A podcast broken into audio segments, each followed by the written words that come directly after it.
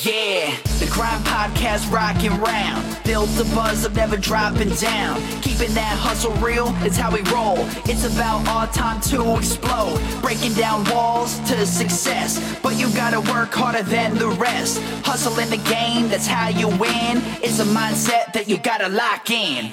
Love the process, not the goal. Hustle and grind, that's how we roll. Business, mindset, lifestyle. The Grind Podcast going down. Willkommen zu einer weiteren Interviewfolge von The Grind. Ich freue mich, dass du heute wieder dabei bist und eingeschaltet hast. Wahrscheinlich kannst du es gar nicht verhindern, weil die Folgen direkt auf dein Smartphone gepusht werden. Und ich habe heute den Michael Hacker zu Gast. Ja, wir haben einen richtigen Hacker am Start, leider nicht mit A, sondern mit E. und äh, Michael und ich, wir kennen uns noch gar nicht so lange. Wir haben uns ähm, im Bereich Amazon kennengelernt. Der Michael ist ein extrem talentierter Programmierer und ein sehr talentierter Unternehmer meiner Meinung nach und eine super spannende Persönlichkeit. Darum habe ich ihn auch gefragt, ob er Bock hat, hier mit dabei zu sein, weil wir uns wir schon coole Gespräche hatten. Und ich will gar nicht so viel vorwegnehmen. Michael, stell dich doch mal vor, erzähl mal, wer du bist, wo du herkommst, wer du bist, was du gerne isst. Keine Ahnung. Hau mal raus. Hey, grüß dich, Lars. Äh, du, vielen Dank, dass ich hier dabei sein darf. Äh, das freut mich sehr. Ja, äh, du hast gesagt, äh, erzähl mal, wo du herkommst. Wie weit in der Vergangenheit soll ich anfangen? Als du bei deiner Mama rausgeschlüpft bist? okay, ich sag mal so, an die allerersten Tage äh, habe ich jetzt nicht die äh, allerpräsenteste Erinnerung, aber ähm, äh, also ich habe mir natürlich überlegt, äh, quasi Stichwort The Grind, wann hat der Grind eigentlich angefangen? Und äh, mir ist eine Anekdote eingefallen, die, ja, ich glaube, die ist irgendwie relativ sinnbildlich für das, was ich auch heute noch mache. Äh, und zwar war es tatsächlich so, dass ich in der äh, vierten Klasse damals äh, so ein aus heutiger Sicht uralt PC, einen 486er geschenkt bekommen habe. Äh, mein Vater war damals auch Programmierer und äh, jetzt werden vielleicht viele sagen, ah, okay, klar, irgendwie dein, dein Dad hat auch programmiert, also dann war ja quasi der Weg für dich gezeichnet, aber es war tatsächlich gar nicht so. Denn äh, wie Kinder so sind, äh, ich hatte den Rechner irgendwie frisch bekommen und ich glaube, nach zwei Tagen hatte ich ihn das erste Mal geschrottet. und äh, irgendwie dann so beim, äh, sozusagen an dem Tag hat mein Dad mir dann noch geholfen, irgendwie neu aufgesetzt, lief wieder alles, ich war happy, ja, und irgendwie keine 24 Stunden später wieder geschrottet. Damn. Naja, und äh, ich wieder hin, okay, kannst mir helfen? Äh, und er, nee, also entweder kriegst du es jetzt selber hin oder du hast halt keinen PC. Ja? Und ich saß vor diesem Teil, hatte von nichts eine Ahnung und dachte mir, okay, ich finde es cool, ich möchte es gerne äh, wieder am Laufen haben, aber ich habe keine Ahnung, was ich eigentlich machen muss. Und äh, ja, dann fing das halt an, du probierst halt einfach aus, ja. Und äh, ich meine, da du keine Ahnung hast, was du eigentlich kaputt gemacht hast, ist so das Standardprozedere, okay, setzen wir mal den kompletten Rechner neu auf. Ja. Und dann aber irgendwie dieses Erlebnis, äh, hey, es läuft wieder, ich habe es irgendwie hingekriegt, ich habe irgendwie rausgefunden, ähm, war irgendwie ein cooler Moment. Und äh, wenn ich so drüber nachdenke, ist das auch genau irgendwie die Art und Weise, wie ich seitdem und auch heute noch irgendwie arbeite. Ja, irgendwie du willst halt irgendwie Dinge, gewisse Dinge machen, hast irgendwie ein Ziel vor Augen und ähm, ja, fängst dann halt einfach an zu recherchieren, probierst Sachen aus, solange bis du sie halt hingekriegt hast diese typische gute Programmierer-Mentalität. ja, ich kenne ich kenn ehrlicherweise wenig äh, Entwickler oder Programmierer, die äh, jetzt irgendwie so klassisch irgendwie sich ein Textbuch genommen haben äh, und irgendwie, also das sind wirklich immer so ganz bittere Schinken, irgendwie größer 1000 Seiten. Ja. Ich kenne niemanden, der so ein Buch wirklich irgendwie von der ersten bis zur letzten Seite gelesen hat. Also der, das Normalprozedere ist, du willst irgendwas machen, recherchierst, äh, du hast die ganzen irgendwie Boards, Tutorials etc. im Internet und kannst dir so de facto alles beibringen, was du irgendwie lernen willst. Ja, ich hatte das auch da noch eine ganz kurze Story von der, an der, von der Seite, als ich meine Softwarefirma damals aufgebaut habe und auch die ersten Entwickler eingestellt habe, habe ich auch hier einen ganz gravierenden Unterschied gemerkt zwischen den Entwicklern, die von der Schule kamen ähm, oder vom Studium kamen, die theoretisch auf dem Papier gelernt haben, wie man programmiert ähm, und zwischen den Nerds, die seit, äh, seit sie laufen können, irgendwie coden oder sich das selber beigebracht haben. Die sind ganz unterschiedlich an die Probleme herangegangen. Ja? Der eine, der sich in der Theorie beigebracht hat, der hat erstmal, keine Ahnung, die README-Dateien gele äh, gelesen und Bücher aufgeschlagen und hat dann erst angefangen. Die habe ich auch, ähm, äh, Side Note, nach wenigen Wochen wieder aus der Firma entfernt.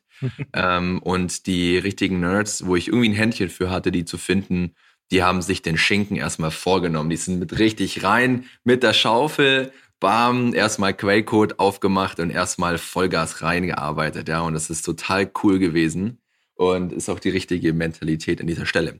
Aber bist du ähm, direkt dann äh, selbstständig geworden oder gab es dann noch irgendwie einen Michael Hacker in der Jugend dazwischen? Ja, auf jeden Fall. Äh, also die Frage ist ja, wie definierst du Selbstständigkeit?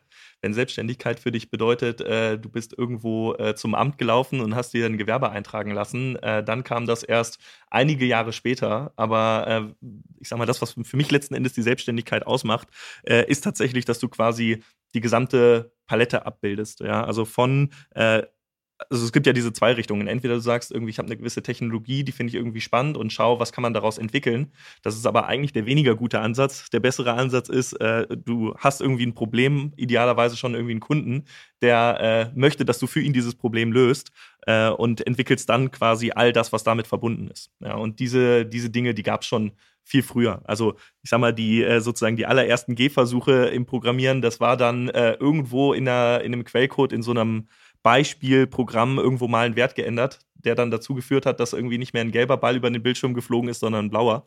Äh, das sind aber natürlich die Sache, für, für die dich noch niemand irgendwie engagiert. Äh, aber letzten Endes begleitet sich so ein Thema dann natürlich irgendwie über die gesamte Schulzeit, über das Studium und dann äh, natürlich auch jetzt heute irgendwie im, im Arbeitsalltag. Was hast du dann ja. studiert? Also äh, wie, wie war der schulische Werdegang? Ich will so ein bisschen raus, herauskristallisieren, dass du wahrscheinlich irgendwie, ähm, ja, nebenbei immer so ein bisschen gecodet hast und du während der Schule wahrscheinlich schon und dann hast du wahrscheinlich Informatik studiert. Lass uns da mal noch mal ein bisschen tiefer ja, einsteigen. Soll, sollte man meinen, war tatsächlich nicht so. Also, äh, wie gesagt, irgendwie immer dieses äh, quasi, eigentlich, da, eigentlich haben mich die Probleme interessiert. Und äh, es gab irgendwie in der, ich glaube, in der neunten Klasse gab es mal so ein äh, Wirtschaftsplanspiel, wie es das wahrscheinlich auch heute noch an vielen Schulen ja, gibt. Geil, äh, diese Börsensimulationsspiele. Und äh, ich glaube, ich war da so 15 und äh, ich meine, natürlich äh, irgendwie dieser Traum von Börse, schneller Reichtum, äh, für einen 15-Jährigen ist das natürlich faszinierend. Und äh, so kam es, dass ich mich halt irgendwie mal so in verschiedene Themen eingelesen habe. Ja, ein äh, Stichwort war äh, technische Analyse. Jetzt werden äh, vielleicht die einen oder die anderen, die sich damit mehr auseinandersetzen, die Augenbrauen hochziehen, weil äh, sozusagen die wirklichen sozusagen Unternehmensbewerter, Wirtschaftsprüfer, äh, True Value Investoren, äh, für die ist äh, technische Analyse, Kaffeesatzleserei. Also sprich, du schaust dir Charts an und sagst, basierend auf einem gewissen Muster äh, wird jetzt wahrscheinlich die Aktie irgendwie steigen oder fallen. Mhm. Ja, also aus damaliger Sicht, ich meine, du bist halt ein Schüler, das heißt, du hast da jetzt noch nicht den super mathematischen Hintergrund. Äh, also suchst du natürlich nach irgendwie Einstiegspunkten, ähm, die, die dir halt einfach erstmal irgendwie einen Zugang geben. Und das ja. war halt damals so. Ja. Und äh, also ich hole da gern zwei Sätze weiter aus. Ja, gerne. Äh, in der technischen Analyse hast du quasi so ein paar Standard- Handelssysteme. Ja, um mal so ein ganz einfaches zu be beschreiben, ähm, stell dir einen gleitenden Durchschnitt vor, also sprich einfach, du nimmst die Börsenkurse der letzten zehn Tage und berechnest irgendwie Durchschnittswert. Ja. Das machst du jetzt über zwei Zeiträume, einmal eben einen kurzen, sagen wir zum Beispiel zehn Tage, und einmal über einen langen, sagen wir mal 40 Tage. So, und dieses Handelssystem funktioniert jetzt so, dass immer dann, wenn dieser kürzere Durchschnitt, also das ist ja der, der schneller auf Preisveränderungen reagiert, also wenn dieser schnelle Durchschnitt über den langen steigt, dann kaufst du und wenn der schnelle unter den langen fällt, dann verkaufst du. Ja, also eigentlich die Grundidee ist, du glättest so ein bisschen die Werte und springst deshalb nicht jeden Tag rein und raus, sondern quasi immer dann, wenn es irgendwie steigt, willst du diese Aufwärtsbewegung mitnehmen und wenn es fällt, dann, dann willst du halt draußen sein. Äh, also wie gesagt, alles relativ einfache Systeme, aber man war damals 15 und ähm, meine Frage war eigentlich eine ganz einfache. Okay, es gibt irgendwie in der Literatur so gewisse Standardwerte und äh, was passiert denn eigentlich, wenn ich jetzt diese Werte mal um eins höher mache oder eins niedriger mache? Ja, bin ich dann vielleicht ein bisschen schneller als der Markt? Ja, habe ich irgendwie vielleicht einen kleinen Vorteil? Und das heißt, das ist auch wieder so ein typisches Programmierthema. Ähm, das heißt, du hast irgendwie eine Idee, was könnte ich machen? Überlegst dann äh, zu recherchieren, okay, wo kriege ich jetzt Börsenkurse her? Wie lade ich die irgendwie in ein Programm rein? Wie berechne ich irgendwelche Durchschnitte und wie generiere ich diese Signale? Ja, und äh, so kam das, dass ich zum einen irgendwie eine Begeisterung für Wirtschaft entwickelt habe und zum anderen dann auch wieder da gesagt habe, okay, äh, quasi hier ist ein Problem und wie kriege ich das jetzt irgendwie mit Programmierung gelöst? Sehr cool, super, super spannend. Ich kenne dieses, dieses Raut, dieses Gefühl von rausfinden wollen, wie das jetzt geht. Ich war leider immer zu untalentiert im Programmieren. ich war dann schon froh, wenn der gelbe Ball auf einmal rot war. Aber ja. ähm, das ist ein sehr, sehr spannendes Thema. Ja, Michael Lecker ist heute zehnfacher Millionär, hat damals, äh, nein, Spaß.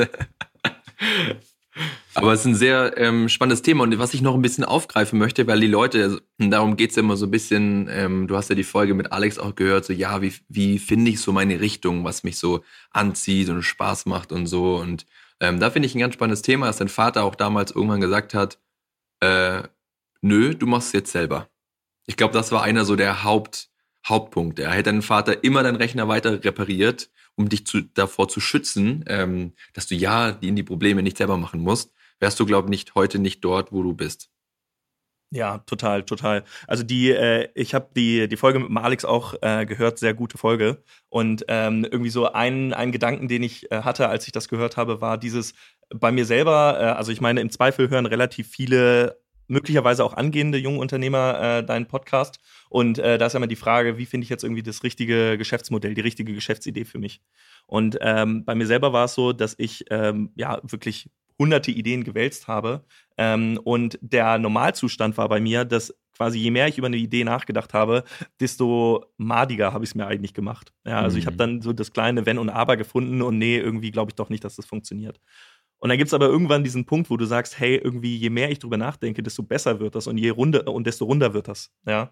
Und äh, ich glaube, das ist irgendwie so ein Thema, ähm, das kannst du sowohl für Unternehmungen ähm, heranziehen, als auch für jede andere Art von, von Leidenschaft oder Passion. Weil ganz, also am Ende geht es immer um deine intrinsische Motivation. Ja, und an der Stelle, klar, war ich irgendwie frustriert, dass äh, mein Dad mir mit dem PC nicht helfen wollte, aber du hast halt irgendwie so diese Vision vor Augen. Ich will es wieder machen. Irgendwie, ich weiß noch nicht genau was, aber ich glaube, man kann was Cooles mit diesem PC machen und ich muss es irgendwie hinkriegen. Ja, und wenn du dieses Ziel vor Augen hast, dann findest du schon auch irgendwie einen Weg.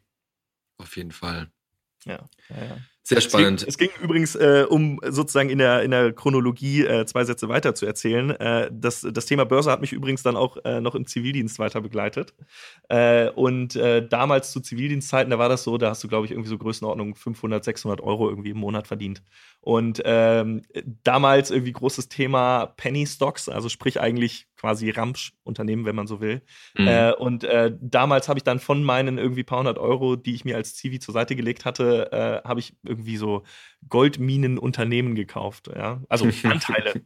und Unternehmen gekauft klingt so dramatisch, waren wahrscheinlich drei Aktien, aber egal. Also auf jeden Fall dann dieser Moment, wo du deine, deine Börsenkurse checkst, ja, und dann siehst so, hey, irgendwie als Zivi habe ich heute, ich weiß nicht, äh, 10 Euro wahrscheinlich am Tag verdient und äh, irgendwie meine Anteile, meine Aktien sind jetzt hier um 100 Euro gestiegen. Äh, du kannst dir schon vorstellen, wie dann das Gedankenkarussell losging, so, hey, wow, ich muss niemals arbeiten. okay, okay. Passive, um, passive, Income. Passive Income mit 500 Euro Millionär. Ja, also insofern, ich kann nicht ganz von der Hand weisen, dass äh, sich dieser Gedanke auch damals kurz bei mir eingeschlichen hat. Äh, wie ich dann feststellen musste, ist es doch nicht ganz so einfach. Und äh, du hattest ja auch gefragt nach dem Studium, was habe ich studiert? Äh, ich habe tatsächlich BWL studiert. Also nicht Informatik und auch nicht irgendwie eine Mischform Wirtschaftsinformatik. Ähm, ich kann mir sehr gut vorstellen, dass Wirtschaftsinformatik für viele Sinn macht, aber für mich selber wäre es nichts gewesen. Äh, eben deshalb, weil ich gesagt habe, okay, ich weiß, ich bin wahrscheinlich nicht der weltbeste Programmierer. Es gibt äh, wirklich Hardcore-Leute, die dann nochmal in jeweiligen Fachgebieten nochmal eine viel tiefere Expertise haben. Ja, aber das, was mich eigentlich interessiert, und das war ja eigentlich ab dem ersten Tag so, ist so dieses Thema okay, welches Problem will ich eigentlich lösen? Wie, wie identifiziere ich Themen, die spannend sind? Ja, und dann so in dieser Kombination mit Wirtschaft habe ich gesagt, okay, äh, quasi, ich gebe dem Studium mal eine Chance. Äh, ich erhoffe mir, dass es mir irgendwie ein gewisses Framework gibt, sodass ich irgendwie die, die Welt, in der wir leben, die Ökonomie, die Wirtschaft, in der wir leben, dass ich die irgendwie beschreiben kann und in dieser Welt halt irgendwie Probleme finde, die mich, die mich reizen. Und ähm, so kam es, dass ich eben dieses Studium gewählt habe. Und äh, dann äh, habe ich eine äh, möglicherweise sehr überraschende, äh, einen sehr überraschenden Weg genommen. Denn äh, also quasi gerade irgendwie Studium frisch angefangen, äh, irgendwie ein paar Euro mit ähm, Wertpapieren verdient und irgendwie so dieses Thema technische Analyse. Und ähm, dann war ich relativ am Anfang, so in der, ich glaube, ersten oder zweiten Woche vom Studium, in so einer Veranstaltung vom Arbeitskreis Börse in Mannheim Gruß an dieser Stelle, falls einer von den äh, sozusagen Mannheimern das hier gerade hört. Ähm, genau, und irgendwie in, diesem, in dieser Veranstaltung habe ich halt davon erzählt, hey, ich code hier ein bisschen äh, technische Analyse und so weiter. Und äh, nach dieser Veranstaltung hat mich einer angesprochen und meinte, hey, ich muss dir unbedingt jemanden vorstellen, ähm, ihr werdet euch super gut verstehen. Ja? Und hey, irgendwie Studium fängt gerade an, du bist in einer neuen Stadt, du kennst sowieso noch keinen, also insofern, why not, geht man da einfach mal hin und unterhält sich. So, und äh, dann habe ich jetzt diesen äh, Herren getroffen, Svetoslav heißt er. Und ähm, er, äh, wir haben uns halt unterhalten, er hat sich das alles angehört, was ich äh, erzählt habe. Und äh, dann meinte er, das, was du da machst, kann man das auch mit Sportwetten machen. Und ich dachte mir, Sportwetten, das klingt irgendwie sehr, sehr dubios. Das ist, das ist nicht mein Markt, ja. Und bin, bin erstmal nach Hause gegangen Hab dann irgendwie zwei, drei Nächte drüber geschlafen und wie das halt immer so ist, äh, wenn eine Idee reift. Äh, Juckt's dich? Irgendwann hat es für mich Sinn gemacht, weil äh, ich meine, irgendwie Kapitalmärkte, Finanzmärkte, das sind so die Definitionen effizienter Märkte. Ja, also äh, gerade dann, wenn du da jetzt nicht irgendwie das Riesenrad drehst, ist es, äh, ist es schwierig, da auch tatsächlich irgendwie nachhaltig was zu verdienen. Und dann dachte ich mir, hey, irgendwie, wenn ich drüber nachdenke, Sportwetten sind eigentlich sehr, sehr ähnlich wie Finanzmärkte. Also es gibt viele mathematische Parallelen. Und eigentlich macht Sportwetten total viel Sinn, weil du hast keine Transaktionsgebühren, ähm, die Besteuerung ist anders, ähm, die Märkte sind wesentlich weniger effizient. Äh, der Markt ist total heterogen. Du hast irgendwie hunderte, tausende verschiedene Anbieter, die weltweit verteilt sind. Ja, also eigentlich aus ganz vielen Gründen ist das ein super attraktiver Markt. Und äh, so kam es, dass ich mich mit dem Sveti ein zweites Mal getroffen habe. Und äh, ich habe mich einfach erstmal dafür interessiert, was macht er eigentlich? Und äh, er hat mir dann was erzählt von sogenannten Sure-Bets. Wer von euch nicht ganz so vertraut mit Sportwetten ist, das ist äh, am Ende ist das eine Art Arbitrage. So, nächster Begriff, was ist eine Arbitrage? Äh, stellst dir so vor, ähm, angenommen, äh, hier, Lars, du, du hast ja erzählt, du willst nach, nach Thailand. Das heißt, wenn du nach Thailand willst, brauchst du irgendwie thailändischen Bart. Also sprich, du musst irgendwie Währungen wechseln, Geld wechseln. So, und jetzt kannst du entweder zur Bank gehen und sagen, ich möchte gerne von Euro in Bart wechseln, oder du kannst sagen, ich will von Euro in US-Dollar und US-Dollar in Bart wechseln. Also sozusagen dieses Thema, viele Wege führen nach Rom. Du kannst halt sozusagen unterschiedliche Routen wählen. Und äh, so ähnlich ist das sozusagen auch bei, bei eben den Wetten. Also das heißt, du kannst bestimmte Wetten miteinander kombinieren. Und je nachdem, welche Route du nimmst, kommt halt ein unterschiedliches Endergebnis raus. Ja, also das heißt, es kann sein, dass du, wenn du direkt Euro in Bart wechselst, dann kommt halt, sagen wir mal, Zahl X raus. Sagen wir mal, ich weiß jetzt nicht, was der Wechselkurs ist. Sagen wir mal, einfach der Rechner halt, äh, der Einfachheit halber, du wechselst ein Euro in ein Bart. Äh, und wenn du jetzt diesen Weg gehst über Euro, US-Dollar, US-Dollar zu Bart, dann bist du irgendwie bei 1,10 Euro, um mal ein extremes Beispiel zu nehmen, ja. Dann hättest du halt an der Stelle eben so eine sogenannte Arbitrage und hast einen sicheren Gewinn. So, wenn man jetzt äh, quasi im Studium die erste Vorlesung gehört hat, das wird dir direkt in der ersten Veranstaltung erzählt, dann äh, sagen die Jungs, okay, Law of One Price, sowas wie Arbitrage, sichere Gewinne gibt es nicht an der Börse. Und das gleiche war auch die Antwort, die ich dem Sveti gegeben habe, hey, sowas, das gibt's nicht. Und er aber doch, das gibt's, ich mach das, äh, sozusagen, ich habe hier irgendwie meine sechs Monitore stehen, ich gucke mir die Kurse an und wenn ich so eine Konstellation sehe, dann mache ich das eben manuell. Und äh, eigentlich wollte ich ihm nur beweisen, dass es das nicht gibt, dass er Unrecht hat. Ja, und äh, bin nach Hause gegangen, habe angefangen zu coden, äh, habe sozusagen von zwei größeren Buchmachern die, äh, die Quoten eingelesen, also quasi die Preise eingelesen und äh, quasi äh, hatte, hatte das Programm so geschrieben, dass wenn es eben so eine Arbitrage-Konstellation gibt, so einen sicheren Gewinn, dann erläutert eben eine Glocke. Ja? Und ich bin sicher davon ausgegangen, dass ich diese Glocke niemals klingeln hören werde. Es hat ungefähr fünf Minuten gedauert und dann hat sie das erste Mal geklingelt. cool. Ja, und dieser Moment, wo du denkst, hä, das kann doch überhaupt nicht sein. Ja, irgendwie, okay, Screenshot machen, alles nochmal per Hand nachrechnen. Irgendwo muss ein Fehler im Code sein. Nein, es ist kein Fehler im Code, es ist wirklich so. Ja, das war ein äh, sehr, sehr berauschender Moment. Ja, also wahnsinn, wahnsinniges Gefühl. Ja. So, und so kann, so, also ich sag mal, das waren die aller, allerfrühesten Anfänge, ja. Irgendwie, du hast jetzt erstmal eine Konstellation, wo du sagst, hey, ich kann hier irgendwas berechnen, es gibt hier irgendwie eine Möglichkeit, was zu verdienen. Und äh, dann hat tatsächlich dieses Thema mich quasi über das gesamte Studium hinweg begleitet. Äh, das hat irgendwie ganz, ganz früh angefangen mit äh, quasi, ich habe einfach erstmal die Konstellation und freue mich darüber, wenn es klingelt. Äh, dann geht es weiter, dass man tatsächlich selber mal irgendwie ein paar hundert Euro einzahlt und sagt, okay, jetzt will ich auch praktisch sehen, ob es funktioniert. Es gibt nämlich äh, sozusagen, das ist so ein Aspekt, den man bedenken muss. Es gibt natürlich immer wenn du was theoretisch dir überlegt hast, sieht es manchmal in der Praxis ganz anders aus. Also das heißt, äh, du hast irgendwie ein Preisänderungsrisiko. Das heißt, während du eben deine Wette platzierst, kann sich der, die Quote ändern, kann sich der Preis ändern. Es kann sein, dass der Buchmacher deine Wette nicht annimmt. Also, ich sag mal, in jedem Markt ist das ein bisschen unterschiedlich, aber äh, sozusagen der wichtige Punkt an der Stelle ist, zwischen Theorie und Praxis können große Welten liegen und deshalb bin ich ein großer Fan davon, Ideen so schnell wie möglich praktisch umzusetzen. Die müssen nicht perfekt sein, aber eben diese praktischen Probleme kannst du nur dann sehen, wenn du halt auch tatsächlich aktiv im Markt unterwegs bist. Ja, ich sehe das ähm, ganz spannender Einschub auch von, äh, von meiner Seite. Ich beschäftige mich auch viel mit Arbitrage. Ähm, es ist ganz lustig, wie der Podcast verläuft. Eigentlich wollten wir über was ganz anderes sprechen. Aber genau das, was, das ist genau das, was ich haben will. Ich mache ja viel in der, im Bereich Cryptocurrencies, äh, also sprich ja. Bitcoins und den verschiedenen Abarten. Und ähm, an, dem, an, dem, an dem Tag heute, wo wir den Podcast drehen, habe ich mich gerade, ich habe, ich arbeite mit ähm, einem, einem äh, Programmierer, mit der Programmiererfirma zusammen aus Berlin, die ähm, Handelssysteme bauen, einmal für die Börse und einmal sind die halt voll fit und ich lasse mir eigene Algorithmen programmieren. Und wir haben auch so einen Arbitrage-Logger gebaut. Also wenn der Bitcoin bei der einen Börse 600 Euro kostet und der Bitcoin bei der anderen Börse 610 Euro kostet, ja, könnte man hier quasi so ein Arbitragegeschäft machen. Ja? Also sprich, man ähm, kauft sich quasi bei der einen Börse äh, 10 Bitcoins für 6000 Euro, schiebt die Bitcoins rüber auf die andere Börse und verkauft sie dort für 6100 Euro. Ja?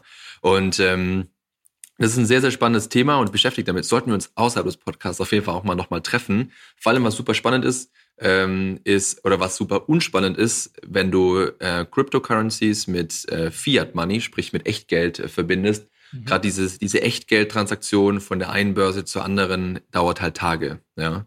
Wenn du aber jetzt nur in der Cryptocurrency-Welt bleibst und sprach quasi ähm, Cryptocurrency 1 mit Cryptocurrency 2 kaufst, dann kannst du quasi die Blockchain nutzen, sprich die Verbindungssysteme, ja, mhm. und kannst dieses Arbitragegeschäft mehrmals, mehrmals am Tag machen, je nachdem, wie schnell die Verbindung ist, ja. Und ähm, das ist ultra spannend, ja. Also ich habe tatsächlich mich äh, Mitte 2013 mal mit äh, Bitcoins auseinandergesetzt, äh, habe mir auch da irgendwie das Thema äh, Arbitrage angeschaut und äh, zumindest damals war es so, dass, äh, also letzten Endes für mich ist es daran gescheitert, wo du jetzt sagst, eine Lösung gefunden zu haben. Insofern sehr spannend, denn äh, ich weiß noch, es gab damals so einen ähm, russischen Exchange auch für Bitcoin. Und äh, aus irgendeinem Grund war es so, dass quasi diese Arbitrage-Konstellationen ständig dazu geführt haben, dass das Geld Richtung Russland geflossen ist. Und mhm. das heißt jetzt eben genau zu sagen, okay, wie kriege ich es eigentlich hin, den Kreislauf zu schließen? Denn ich will ja nicht, dass am Ende, also ich starte bei 100 und am Ende habe ich zwar 105, aber die 105 haben sich bei einer Börse gebundelt, sodass ich halt irgendwie nicht mehr weiter traden kann. Das ist natürlich irgendwie genau die spannende Frage. Wie kriege ich es wieder verteilt? Und das ohne, ohne viel Geldverlust oder eben Zeitverlust, um wieder diesen quasi verteilten Zustand herzustellen.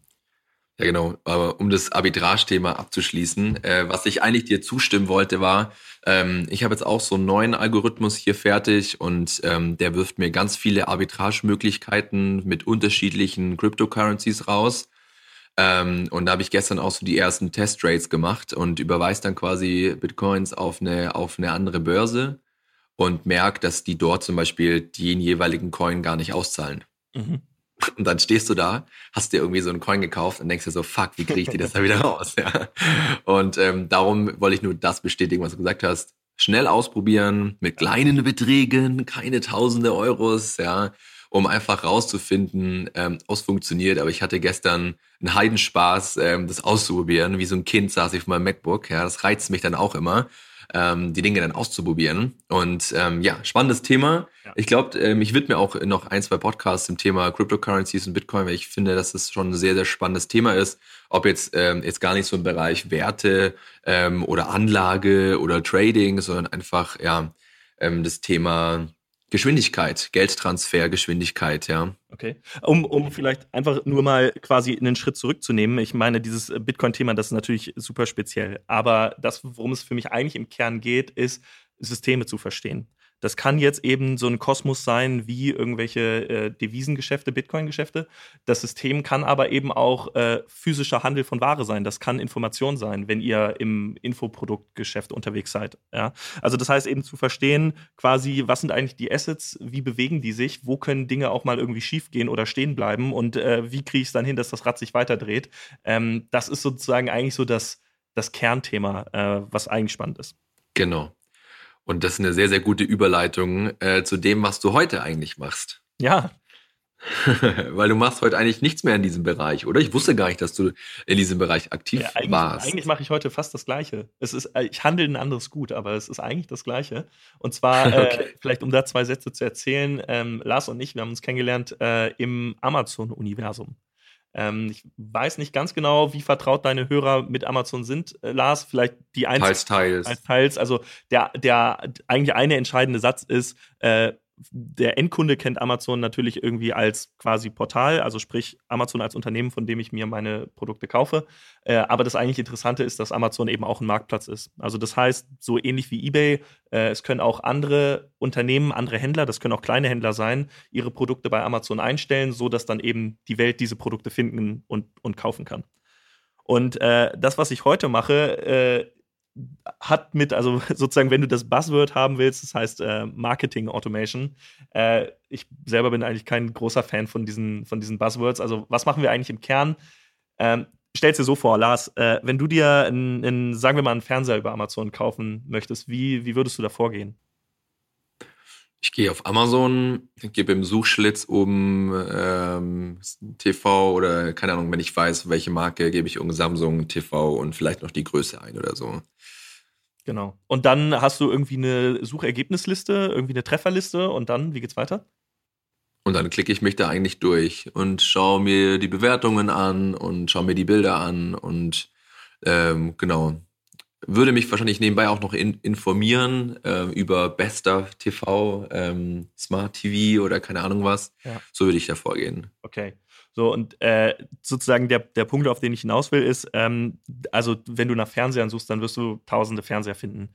Und äh, du kannst jetzt natürlich dich nicht irgendwie acht Wochen hinsetzen und dir tausende Fernseher angucken, sondern du wirst wahrscheinlich dir irgendwie, sagen wir mal, so die Top 10, Top 20 angucken.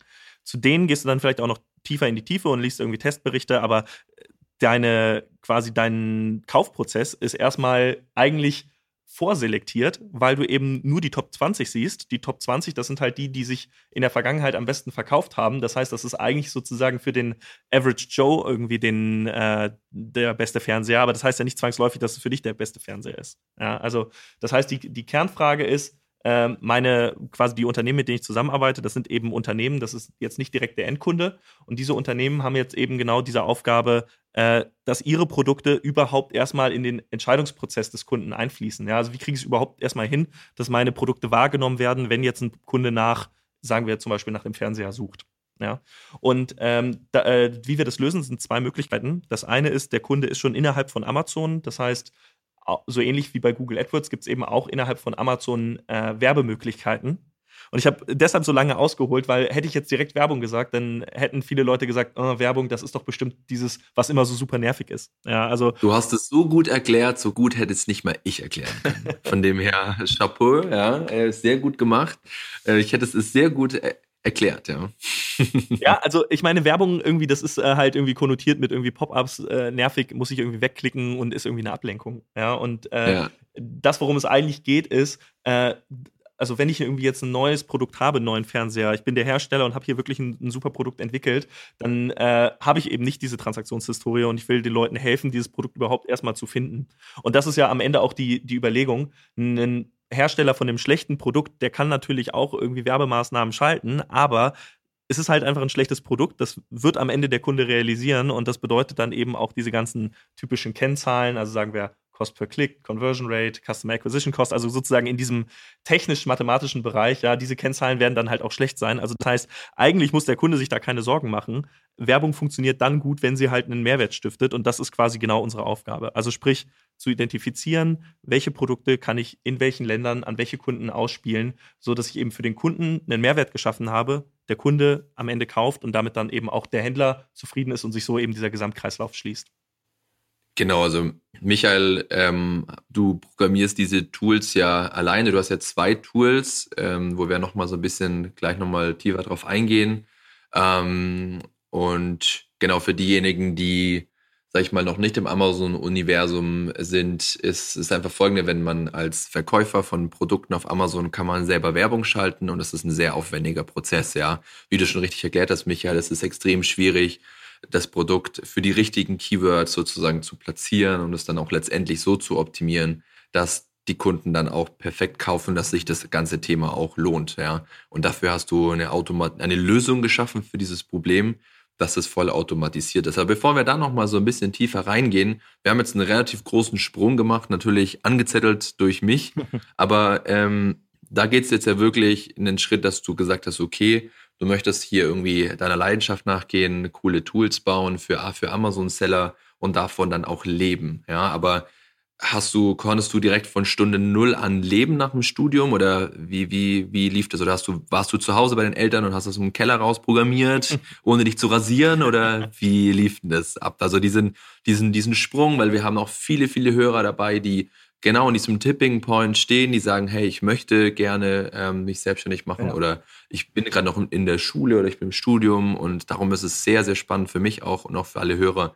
das nochmal genau rauszufinden, wie du es geschafft hast, jetzt heute äh, von, deinen, von den Einnahmen zu leben. Ja, also der, äh, ich sag mal, es gibt ja viele Leute, die sich hinstellen, viele Bücher, die geschrieben werden, die dir verraten, äh, quasi, wie finde ich irgendwie das perfekte Geschäftsmodell.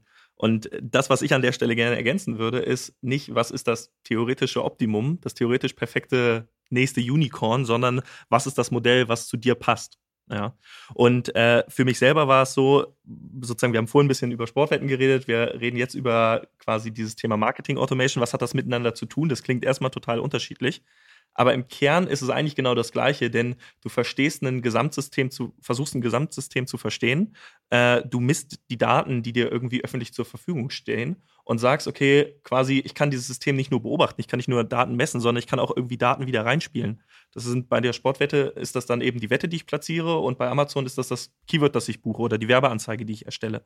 Ja, also das heißt, ich habe auch irgendwie eine Möglichkeit, dieses System zu beeinflussen und so kommst du dann eben in so einen ja, Kreislauf aus irgendwie beobachten, analysieren und dann auch wieder steuern und gucken, ob durch deine Steuermaßnahme irgendwie ein wünschenswertes Ergebnis eingetreten ist. Ja, also das heißt, irgendwie da für dich selber herauszufinden, was kannst du selber daraus mitnehmen, ist eben die Frage, ich, ihr hattet, du hattest mit dem Alex darüber gesprochen, quasi, was für ein Typ bist du. Ja, ich persönlich, ich sage immer mit einem kleinen Zwinkern, ich bin ein Kellerkind. Ich äh, sitze halt gerne äh, vorm Rechner, tüftel diese Dinge aus, gucke, wo kriege ich welche Daten und was kann ich damit machen.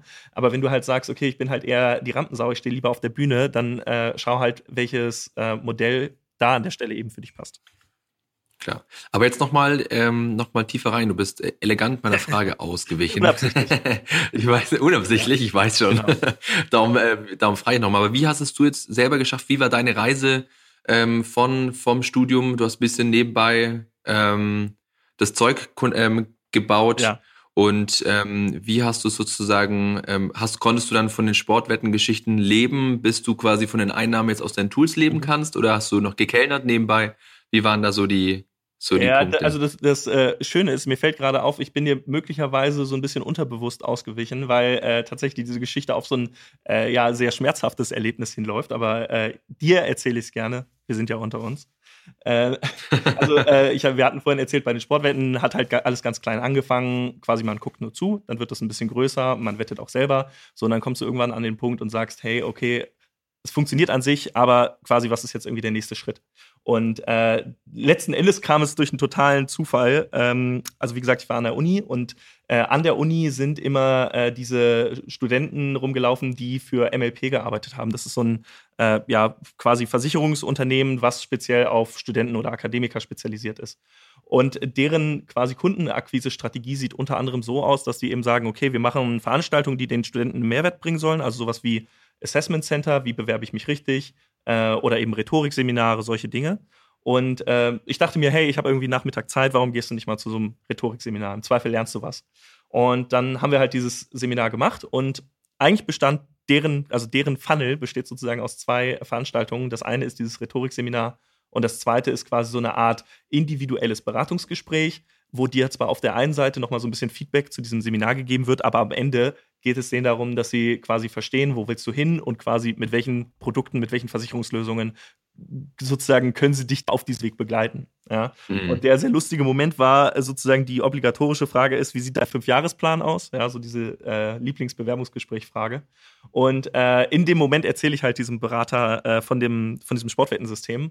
Und äh, in dem Moment hat sich die Dynamik unseres Gesprächs extrem gedreht, weil es ging ja eigentlich darum, dass er mir seine Versicherung verkaufen wollte, ja. Und er dann aber dieses Sportwettensystem so spannend fand, dass wir uns da stundenlang drüber unterhalten haben und er am Ende gesagt hat, hey, ich kenne da jemanden, äh, das ist äh, ein Kunde von mir, der äh, ist Doktorand bei dir an der Uni äh, und der hat sein Studium mit ähm, Pokern verdient, äh, also das Geld mit dem Online-Poker verdient. Den solltest du kennenlernen. Ja, und quasi so dieser, dieser entscheidende Moment, ja, wo ich auch rückblickend sage, das war total random. Ja, also warum bin ich jetzt zu diesem Seminar hingegangen? Ich hatte eigentlich überhaupt keinen Grund. Ja, und aus diesem Seminar ergibt sich dann ein neuer Kontakt, der dann für mehrere Jahre super entscheidend sein wird für meine weitere Laufbahn. Ähm, das ist eigentlich, also das, das, das lässt mich wirklich schmunzeln, ja, weil einfach Dinge, die sich rückblickend als riesige Weichenstellungen in deinem Leben herausgestellt haben, waren im Vorhinein irgendwie total, totaler Zufall. Und äh, genau, irgendwie den habe ich getroffen. Ähm, er hat äh, sozusagen, ich hatte wieder meinen Laptop unterm Arm, Laptop hat geklingelt, er war begeistert und er hat gesagt, hey komm, wir bringen das jetzt auf die nächste Stufe.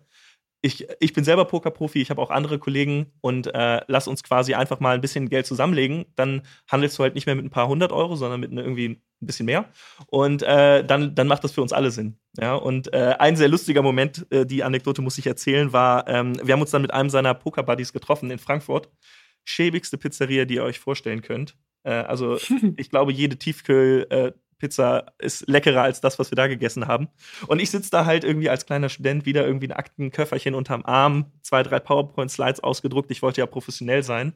Und äh, also wie gesagt, ich war Student, ich habe von irgendwie, keine Ahnung, ein paar hundert Euro im Monat gelebt, ja. Und dann äh, fragt mich halt dieser, äh, dieser Kollege, fragt mich halt so, hey, wenn ich dir jetzt 50.000 Euro hinlege, was machst du dann? Ja, und ich war null vorbereitet auf die Frage. hab, hab, cool. hab, ein bisschen gestottert und hab dann aber halt echt überlegt, so, okay, also sozusagen, das ist wieder das, das, Thema Theorie versus Praxis. Es gibt halt gewisse Dinge, die funktionieren, wenn du es halt im Kleinen machst, aber wenn sie dann halt auf einmal einen Sprung machen, dann brauchst du halt auch so wieder, was diese quasi Overhead-Prozesse angeht, brauchst du auch wieder irgendwie ganz andere Strukturen. Ja, also es hat mich tatsächlich ein bisschen für ein, vor ein Problem gestellt. Ähm, lange Rede, kurzer Sinn, das Problem wurde gelöst die Zusammenarbeit kam zustande und äh, sowas dann am Ende, dass tatsächlich, ich sag mal, aus dieser allerersten Idee, ich entwickle mal einen kleinen Proof of Concept, dann tatsächlich auch wirklich irgendwie, äh, ja, ein Revenue-Stream geworden ist. Ja. Und äh, sozusagen, jetzt kommt, jetzt kommt der eigentlich schmerzhafte Punkt, denn äh, quasi mein, mein Studium neigte sich dem Ende. Äh, und dann war es so, dass es Ende, glaube, das war Ende 2012, ich glaube, so im Oktober müsste es gewesen sein, äh, gab es die sogenannte äh, Reform des Rennwett- und Lotteriegesetzes, äh, wo es darum ging, eben Glücksspiele in Deutschland quasi legal zu machen.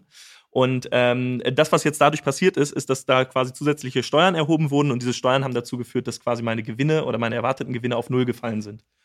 So, erstmal Problem, weil von heute auf morgen ist dein komplettes Geschäft weg.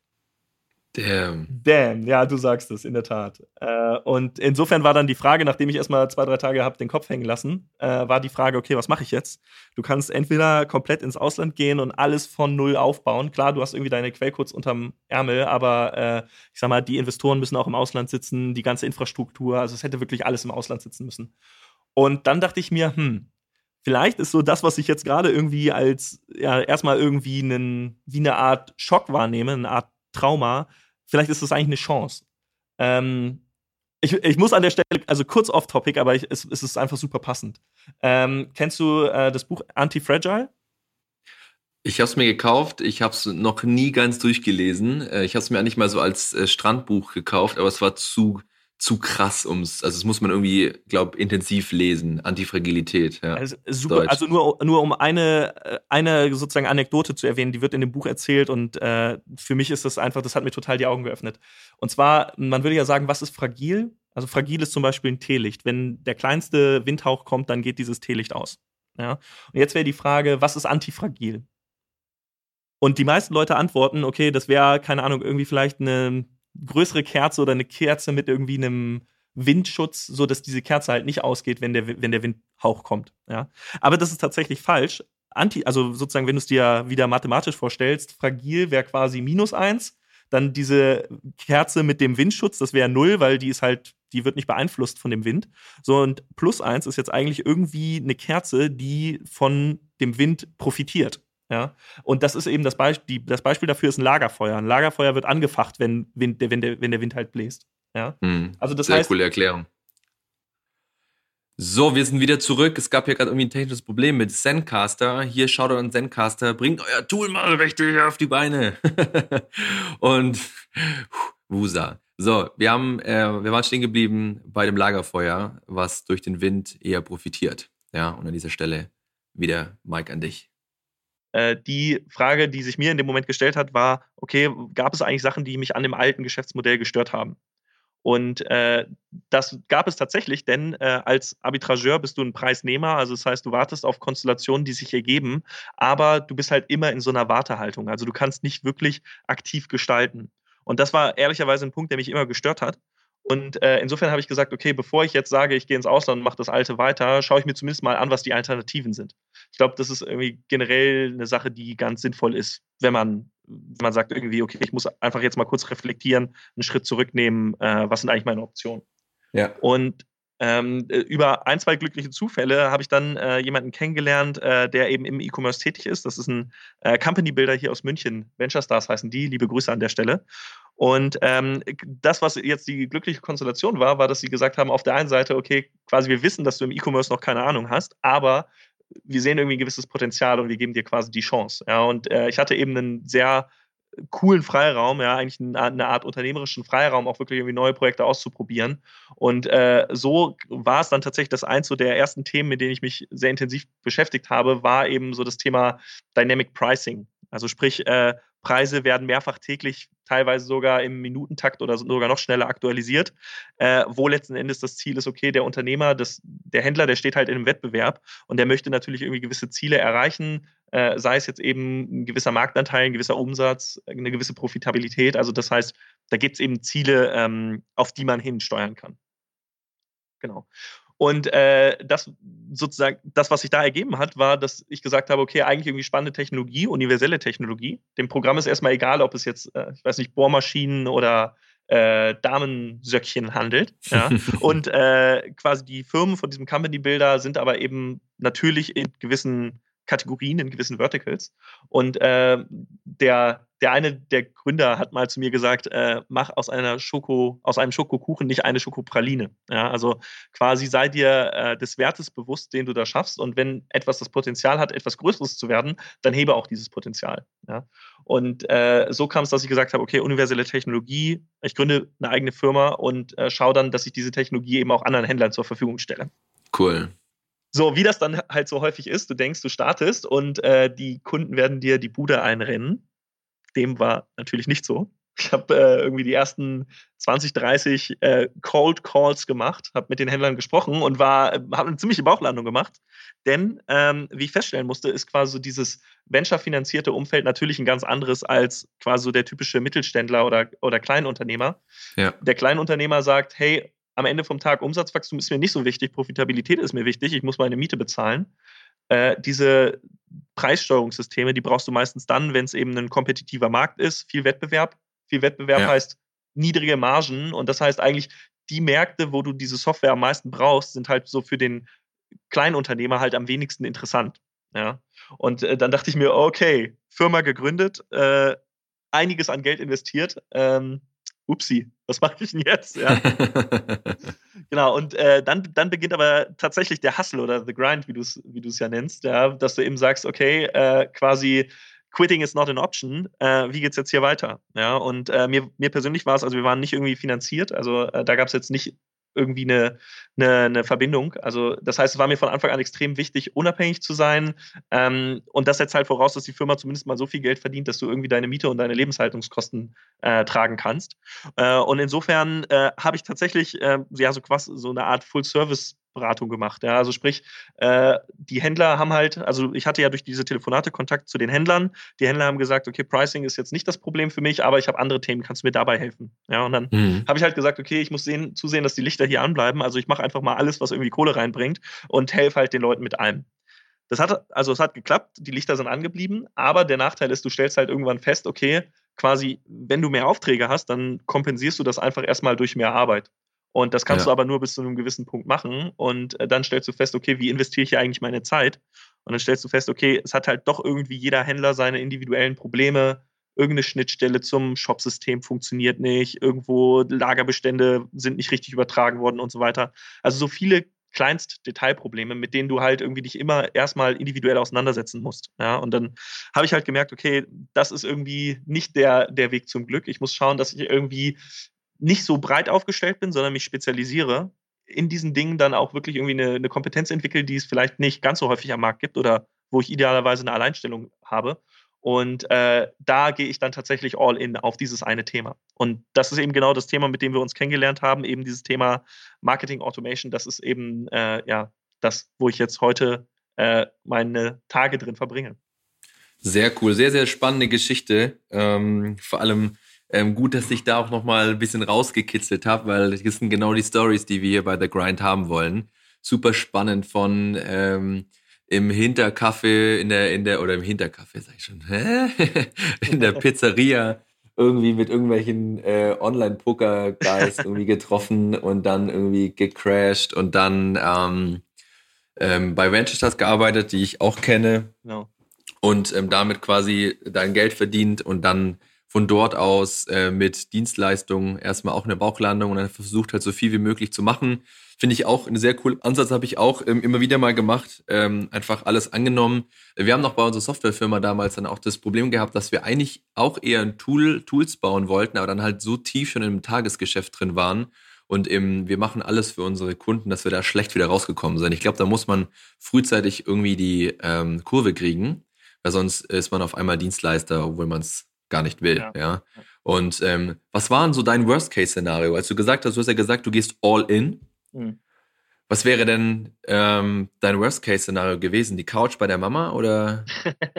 ja, äh, also ein bisschen anders. Ich hatte da tatsächlich auch so einen entscheidenden Moment, der mir die Augen geöffnet hat. Ähm, und zwar, ich weiß noch irgendwie, wie ich von Mannheim nach München gezogen bin, irgendwie neuer Job, irgendwie die Freundin ist noch in der alten Stadt, also das heißt irgendwie relativ viele Ungewisse. Ungewissheiten. Es war auch tatsächlich so, dass vom, äh, ich meine, wenn du einen neuen Job anfängst, hast du halt erstmal eine Probezeit. Also das heißt, äh, das war echt so ein Moment, wo ich mir ein bisschen Sorgen gemacht habe und gedacht habe, okay, was passiert hier eigentlich, wenn die mich nach 14 Tagen wieder rausschmeißen? Ich habe irgendwie eine neue Butze mit Mietvertrag am Hals, äh, irgendwie, wie komme ich wieder zurück, neuer Umzug. Also irgendwie gefühlt in der jeweiligen Situation war es irgendwie für mich ein Stress. Und dann habe ich mit einem äh, Kollegen darüber gesprochen, Liebe Grüße an dich, Cord. Und der hat zu mir gesagt: so, hey, was, was ist eigentlich dein Worst-Case-Szenario? Also genau die Frage, die du jetzt auch stellst. Ja? Und er hat gesagt, ähm, hey, so, du hast eine gute Ausbildung. Selbst wenn sie dich herausschmeißen, was ich für unwahrscheinlich halte, aber selbst wenn sie dich rausschmeißen, dann wirst du, sagen wir mal, in vier Wochen wieder einen neuen Job haben. Ja, und also quasi, äh, du hast dich ja auch mit Malix drüber unterhalten, sozusagen, wie tief kannst du eigentlich fallen, wenn man sich wirklich mal reell überlegt, ja, was würde ich machen, wenn XY passiert, dann stellt man eigentlich relativ häufig fest, okay, so tief würde ich eigentlich gar nicht fallen. Es tut zwar vielleicht ein bisschen weh und vielleicht kann ich die Wurst nicht mehr doppelt aufs Brot legen, aber, äh, aber ich werde auf jeden Fall nicht verhungern. Ja, ja das ist ein sehr, sehr spannender Prozess und ich glaube auch gerade nach der Folge mit Alex haben sich einige Leute mal äh, Stift und Papier in die Hand genommen, um mal zu überlegen, was ist denn mein Worst Case Szenario, ja. Und eins, wenn ich da, das ist ganz spannend, weil ich, wenn ich da so ein bisschen zurückblätter in meine Vergangenheit, wo ich noch jung war, äh, ähm, habe ich mir auch oft gedacht, wenn es jetzt alles zusammenbricht, dann rufe ich halt mein Netzwerk an, was ich mir aufgebaut habe und ähm, frag die, ob ich da putzen kann oder auf, aushelfen kann, ja. Ich habe das auch echt so in Zeiten, wo es mal nicht so gut lief, äh, habe ich mir echt irgendwie zusammengerechnet, okay, was sind meine Fixkosten, ähm, kann ich irgendwie abends kellnern und tagsüber irgendwas anderes machen, um irgendwie äh, über die, über die Runden zu kommen. Aber man muss sich halt mit der Angst so ein bisschen befassen und merkt dann, okay, so schlimm ist es gar nicht. Ne? Also ich meine, wir können das sagen, wir sind irgendwie äh, zwar in einer Beziehung, aber haben keine Kinder und keine riesen Hypothek am Haus, äh, am Hals. Aber ich denke, auch dafür gibt's Lösungen. Ja. ja. Wobei, äh, also äh, zum Thema Kellnern, äh, also ist jetzt nicht so, als hätte ich mir den Gedanken noch nie gemacht. Ja? Also quasi stell dir vor, alles geht vor die Hunde, was machst du? Das eine ist, was man sich überlegen muss, okay, was können eigentlich Gründe sein, warum alles für die Hunde geht? Es kann natürlich passieren, dass irgendein, keine Ahnung, in Anführungszeichen Naturkatastrophe eintritt. Ja, also so, so, im, in diesem quasi Amazon-Umfeld ist immer so ein bisschen Thema Produkthaftung. Äh, stell dir vor, irgendwie ein Kleinkind beißt den Knopf von der Jacke ab und er erstickt und ähm, du wirst verklagt und quasi deine Firma ist bankrott. Ja, sowas ja. kann natürlich passieren, aber ehrlicherweise ist das ja nicht der Normalfall, sondern der Normalfall ist, du hast halt falsch gelegen und zwar lange falsch gelegen. Ja, also du hast irgendwas produziert, was entweder schlecht ist oder der Markt halt einfach nicht haben will. Ja, und das heißt, äh, wenn man also ich meine, es lässt sich jetzt schlau reden, das ist natürlich auch für mich irgendwie ein ständiger Lernprozess, aber wenn du sagst, okay, ich versuche halt irgendwie wirklich tatsächlich immer sehr, sehr nah am Kunden zu sein, zu hören, sozusagen, was sind deren Needs, auch die Kunden entwickeln sich natürlich strategisch weiter. Das heißt, wenn du nicht dran bleibst, dann kann es passieren, dass deren strategischer Shift dazu führt, dass du halt raus bist. Ja? ja und wenn ja, du halt schaust, okay, klar, ich kann jetzt nicht jeden Shift mitgehen, ich will ja hier nicht irgendwie ein Fähnchen im Wind sein, aber sozusagen gibt es irgendwo Patterns, denen ich, denen ich eigentlich folgen will. Ja? Ähm, dann, dann ist es eigentlich wieder eine komfortable Situation. Es gibt, äh, um, um die Brücke zu schließen, es gibt äh, an der Börse diese, diese Weisheit, the trend is your friend. Ja? Und mhm. äh, da denke ich tatsächlich häufiger dran, weil du kannst halt entweder sagen, okay, ich bin hier der radikale Innovator, starte mit einem weißen Blatt Papier und erfinde jetzt, äh, um hier, ich denke gerade an den Elon Musk, also ich erfinde jetzt irgendwie die Rakete, mit der wir zum Mars fliegen. Äh, da da gibt es eben auch Leute, für die das, das das Richtige ist. Äh, für mich selber merke ich, äh, es, ist, es ist einfacher zu merken, okay, wo, wo gibt es irgendwie Need, das irgendwie dafür ein Ohr zu haben und das dann eben zu bedienen. Ja, ultra spannend, mein lieber Michael. Super cool. Und wir haben es tatsächlich hinbekommen und wir sind jetzt, glaube ich, schon bei fast einer ganz guten Stunde angekommen. Äh, wir haben es tatsächlich hinbekommen, nicht so viel über Amazon zu reden, ja. ja. Sondern wirklich um den, um den Weg dahin, ultra spannende Reise. Äh, Finde ich sehr, sehr, sehr cool.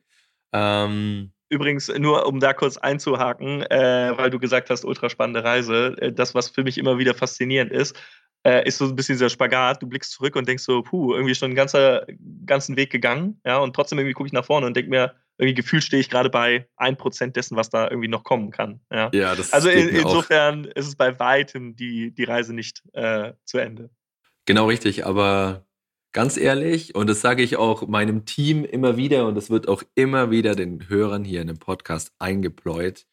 Be in love with the process. Ja, was für eine geile, geile Geschichte. Wenn du irgendwann mal mit deinem Kind auf dem Schoß da sitzt, ja, ähm, scheiß auf irgendein Kinderbuch. Du erzählst ihm einfach, dass der Papa früher mit irgendwelchen Pokerspielen im Pizza-Hinterhof saß und irgendwie den Algorithmus verkaufen wollte. Das sind die, die Geschichten. Sind, die übrigens, Geschichten, die, ja? die, sind, die sind nicht so shady, wie das jetzt klingt. Weiß ich schon. Ja, also, als ich meiner Oma oder als meine Mutter meiner Oma davon erzählt hat, da hat sie sich, hat sich meine Oma wirklich vorgestellt, dass ich da in so einer rauchigen Hinterhofspelunke mit dubiosen Leuten sitze. ja. Und am Ende, also so wie ich zumindest die Welt kennengelernt habe, ist das halt eins zu eins egal ob du irgendwie Börsenhändler bist oder ob du Wetten handelst. Das sind Zahlen, die irgendwo digital übers Netz verteilt werden. Also keine Angst, Mama, es war, es war nicht so schlimm. Keiner wollte mir einleiten. Aber letztendlich geht es um die Geschichten, ja, die wir schreiben und die wir erleben und die wir irgendwie ähm, ja, uns gegenseitig erzählen können. Und darum geht es auch bei The Grind, ja. Und von dem her bin ich eigentlich persönlich durch. Ähm, bisschen schade, dass es den technischen Fehler gab, aber so ist es einfach. Wir werden das schön zusammenschneiden. Auch Shoutout an Till. Hier wieder an dieser Stelle. Du wirst es perfekt machen. Ich danke dir, Michael, für deine Offenheit, ähm, dass du auch den schmerzhaften Moment mit uns geteilt hast, weil nämlich genau darum geht's, ja. Und wenn Leute die mit dir irgendwie in Kontakt treten wollen und sagen, hm, ich bin irgendwie Amazon-Seller, Automation, Automated Marketing oder wie, wie hast du nochmal gesagt? Marketing Automation. Marketing Automation klingt irgendwie ultra spannend. Hier auch an, äh, an meiner Stelle, meldet euch auf jeden Fall an Michael, bevor du jetzt gleich jetzt sagst, wo man sich, äh, wo man dich treffen kann oder wie man dich kontaktieren kann. Äh, Michael baut hier gerade an zwei unglaublich coolen Tools, die das Marketing-Game innerhalb von Amazon auf jeden Fall revolutionieren werden. Und ähm, ja, wo kann man Kontakt mit dir treten? Wir hauen alles in die Show Notes, was du ab jetzt sagst.